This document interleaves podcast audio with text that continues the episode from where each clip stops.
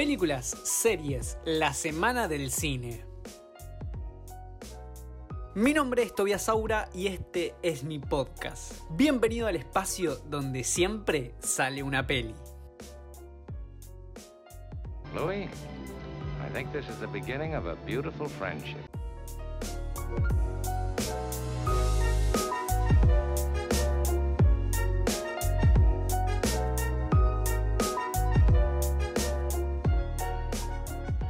Buenas, qué semanita, ¿eh? Elecciones en Estados Unidos con Biden como ganador. Los tuvimos a casi todos los famosos de Hollywood festejando. La mayoría estaban a favor de Biden, alguno que otro a favor de Trump, pero la mayoría de las personas públicas de Estados Unidos estaban apoyando a Biden. Por ejemplo, Lady Gaga, una de las más activas en la campaña en estos días, pidiendo a la gente que vote.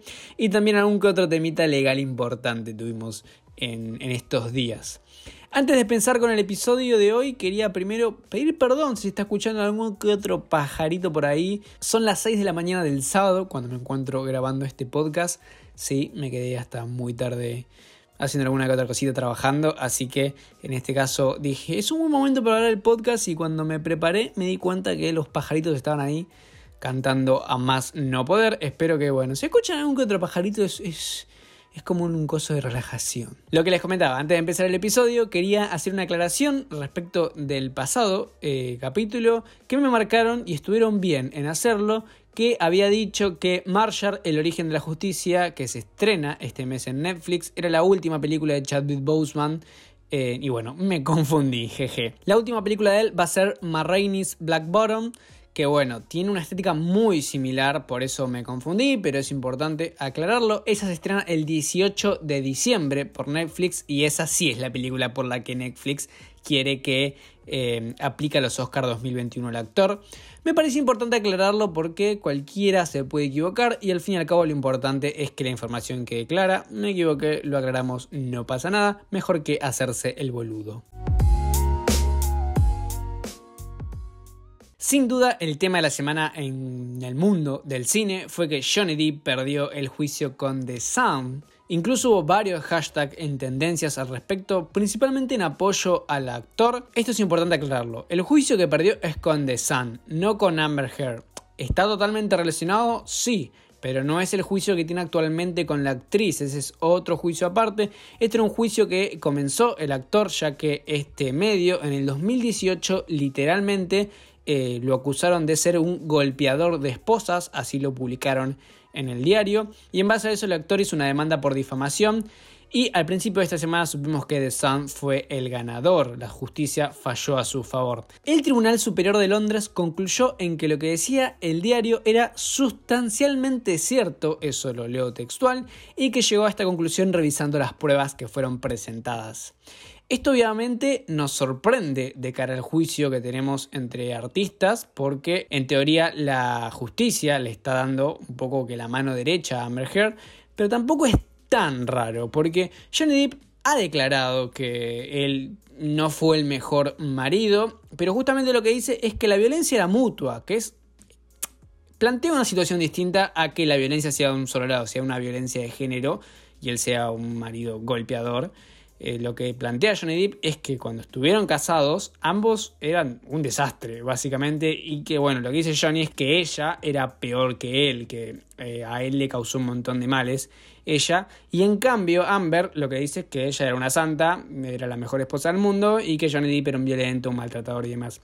En su momento salió un video de Johnny Depp eh, medio como que insultándola verbalmente, pero Johnny Depp en el juicio que tiene con Amber, presentó un montón de pruebas, se hicieron públicas un montonazo de cosas que le juegan a favor al artista, pero que también las presentó ahora contra este juicio con The Sun. Eh, tampoco está tan mal, ¿no? Porque si él dijo que no era el mejor esposo, pero que el tema es que ella era bastante mala, el punto es difícil. Por eso también creo que el tribunal dijo que era sustancialmente cierto, como que podría ser verdad con las pruebas presentadas por Deep que él sea un maltratador. Difícil, semana dura para Johnny porque eh, esto además de tener repercusiones mediáticas y que le jueguen en contra a la, a la imagen del actor, el viernes nos anunciaron que fue despedido de Animales Fantásticos. Este, este año no, el siguiente se estrenaba la tercera entrega de estas películas que no sé si alguien es fanático, alguien las está viendo. Yo recuerdo que la primera la ver al cine y después la segunda ni siquiera la vi, o sea, ni, no es que no fui al cine, directamente no me interesó ir a verla porque la primera no me pareció buena. Dicen que la segunda es más de lo mismo, así que y yo a mí soy una persona que le gusta Harry Potter, ¿eh? Pero esta película no me gustó, así que por lo menos artísticamente dudo que sea un golpe muy duro para Johnny Depp pero es heavy porque ya lo dejaron afuera de un proyecto importante, grande, donde prácticamente era uno de los protagonistas, el villano protagonista que se, que se formó, eh, que se está formando desde la primera, en la segunda fue más importante y en la tercera era como la culminación de la historia y él como villano habrá que ver cómo resuelven eso. Y ojo, que esto no le empiece a cerrar puertas al actor, que en teoría tal cual el juicio todavía no está. Por eso es como que me mantengo, me mantengo al margen, porque el juicio con Amber Heard, que chequé que él sea un golpeador, maltratador y que ella era simplemente una víctima, todavía no terminó y no se sabe, así que de momento todo el mundo tiene el beneficio de la duda y las pruebas que presentó Johnny Depp son la verdad que bastante claras que por lo menos tiene razón en que eh, violencia de parte de ella había. Otro lo importante de la semana es que llegó Disney Plus a Latinoamérica. No tal cual, todavía no la podemos disfrutar, pero sí ya se puede empezar a suscribirse para que a partir del 17 de noviembre todos a primera hora ni bien se pueda entrar, podamos entrar y tengamos posibilidad de ver todo el contenido que trae la plataforma. Yo ya estoy suscrito por suerte. El primer día que se habilitó la suscripción eh, ya la tuve, no porque sea millonario y puedo tener un montón de plataformas, sino porque como trabajo en For You Cinema, que obviamente si quieren informarse de cine eh, por escrito, foryoucinema.com, ahí es donde escribo escribo bastantes notitas. Tengo, bueno, ciertos beneficios. Uno de ellos es que ya tengo Disney Plus. Hablando así rapidito sobre la contratación de la plataforma, cosas importantes es que todos los que lo quieran contratar tienen dos maneras. La manera típica, eh, pagando una mensualidad, o también pagando el año, la, la anualidad, por así decirlo. Obviamente que pagando el año te vas a ahorrar plata e incluso si lo haces antes del 17, el día que se estrena, como les dije, vas a ahorrar más plata todavía. Obviamente no es lo mismo pagar por mes más o menos unos 300 pesos, que es lo que sale la mensualidad, que pagar todo de una, ¿no? Pero si tenés la posibilidad y la querés, estás seguro que la querés, te recomiendo que antes del 17 de noviembre la contrates porque te vas a ahorrar plata. Y la realidad es que por mes no es una plataforma cara. Más o menos si pagas eh, lo que es el plan anual ahora, vas a estar gastando unos 270 pesos por mes más o menos, que la verdad no es mucho para todo el contenido que tienen. Si entran a la página de Disney Plus, ahí van a ver todos los precios bien puntuales y es importante, dos aclaraciones, es que los precios que van a ver en la página incluyen impuestos, o sea que no se les va a agregar nada más, y que para los que compran dólares, buena noticia que no te resta del cupo de los 200. Esto seguramente si no sos de Argentina, que cuando veo las, estadísticas del podcast hay algunas que otras personas que no son de Argentina, no acabas de entender, pero bueno, nuestra economía está bastante, bastante mal, así que es importante hablar de numeritos y de plataformas. Ahora que hay un montón, no es tan fácil contratarlas todas. ¿Se acuerdan que cuando les comenté que Michael B. Jordan sonaba para reemplazar a Daniel Craig para ser el próximo James Bond? Les había dicho que los productores no. que habían dicho que no iba a ser mujer. Bueno, olvídenselo. La Jana Lynch va a ser la nueva agente 007 después de No Time to Die. La entrevista esta de que les mencioné, eh, los productores habían dicho algo súper interesante para mí, y es que justificaban que el próximo James Bond no iba a ser una mujer por el hecho de que las mujeres no necesitan reemplazar a los hombres, sino que hay que crearle sus propios espacios, sus propios personajes y que sean dignos, como puede ser el personaje de un hombre, en este caso de James Bond, que siempre fue representado por una figura masculina. Algo que para mí es totalmente cierto, básicamente la interpretación, como le decía, es que las mujeres no necesitan hacer sus papeles, necesitan papeles de ellas mismas. En este caso, si querés hacer una película con un agente, eh, no tiene por qué ser James Bond. Podés crear a tu propia gente desde cero, un universo desde cero, darle un buen guion, una buena historia y que la gente se interese. A ver, no estoy diciendo que, que, la próxima, que el próximo James Bond sea mujer sea algo malo, pero si no es como que no me parece la forma de incluir eh, ni generar más diversidad, sino que para mí hay que, hay que crear personajes mujeres y que estén a la altura de cualquier historia. O sea, para mí esa es la manera y respaldar un poco lo que dicen estos productores, pero se ve que, bueno, la gente que pone la tarasca dijo, no, no, no, yo la hago mujer, ahora esto está de moda, así que bueno. Esperemos igual que la Jana Lynch tenga una buena participación como la nueva agente 007 y nos regala unas películas interesantes. Yo sinceramente no soy para nada fan de James Bond. El género de acción de este estilo no es, valga la redundancia, mi estilo, pero esperemos que sus fanáticos por lo menos estén conformes. También tengamos en cuenta, cito, esto lo vi en Twitter y está bueno, Lucrecia Martel, la directora argentina, una vez que habló de Wonder Woman, dijo que una película que presente a una heroína no implica que sea feminista. Esto, si esto te lo escucha algún productor ahora que quiere ser inclusivo y por todos lados, se muere.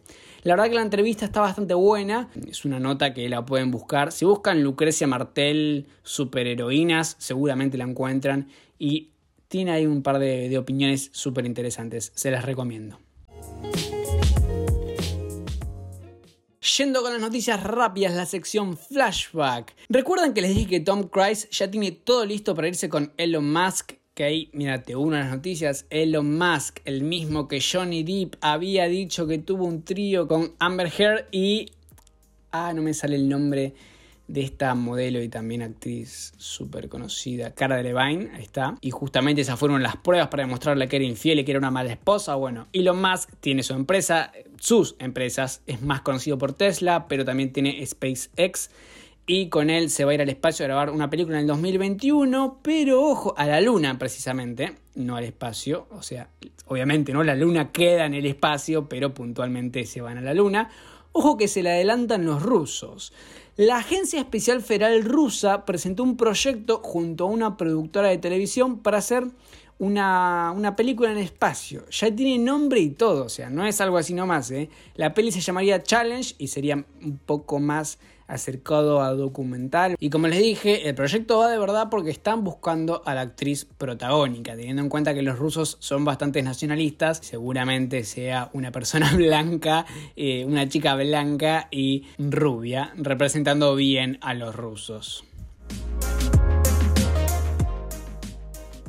Se viene la precuela de La huérfana. Sí, La huérfana, esa peli del 2009 de la chica que no era tan chica y que tenía una enfermedad y bueno, no me digan que las estoy spoileando porque si no viste La huérfana, no sé, no tenés televisión, porque cuántas veces en la tele pasan esta película. Y se nos anunció que la actriz original, Isabel Furman, va a volver en su papel. Esta actriz es quien hacía de la, de la chica, no tan chica como les dije, de La huérfana justamente. Y es raro, porque esto es una precuela, o sea que viene antes de la película de hace 11 años. Por ende, ahora está más grande esa chica y tiene que actuar de el antes. Encima, cuando grabó la primera película, la única película de momento, La huérfana, tenía unos 12 años. O sea, si buscan Isabel Furman o actriz de La huérfana, va a ser más fácil. Van a ver que la cara le cambió bastante, como cualquier persona que dejó de tener 12 años y pasó a tener 20 y pico.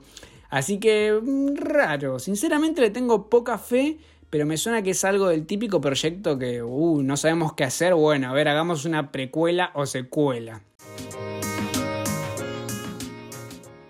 Yendo a las recomendaciones de la semana les traigo estas tres. La primera se me la recordé porque Woz sacó el nuevo tema, Mugre, no sé si lo escucharon, si les gusta, pero hay una especie de troll en el video, un video que está, está bueno, es interesante, y sobre el final se presenta un troll y me acordé de esta película que justamente es de troles.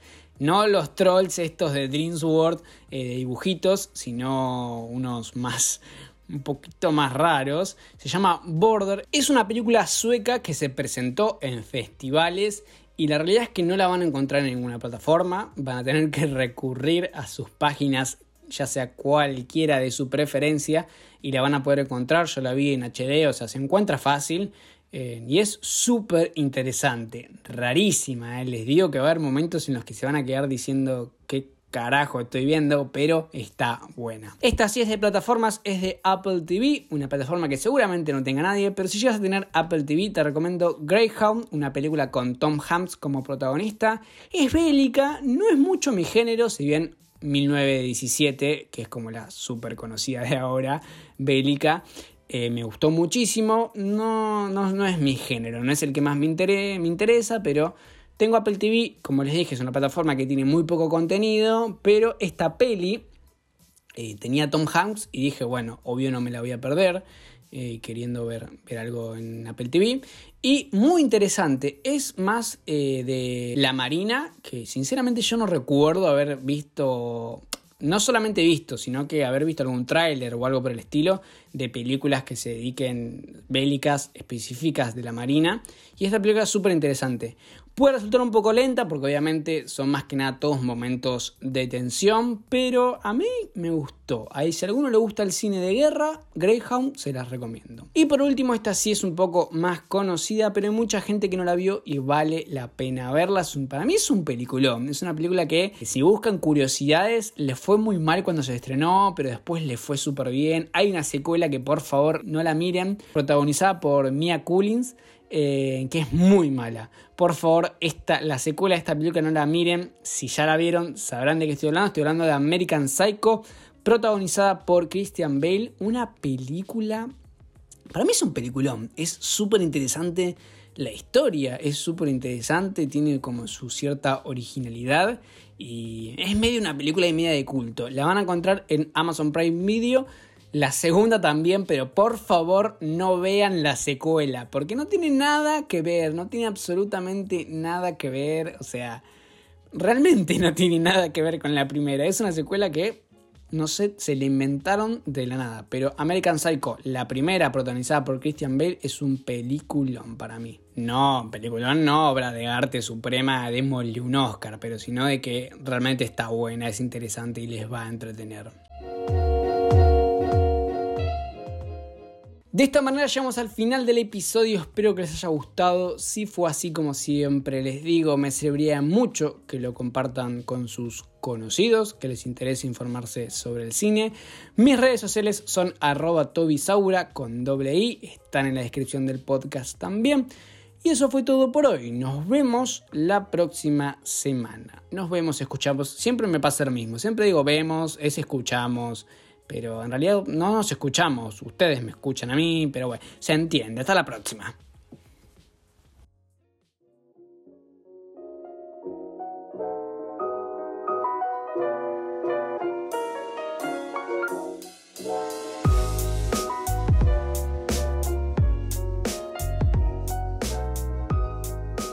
In case I don't see ya, good afternoon, good evening, and good night.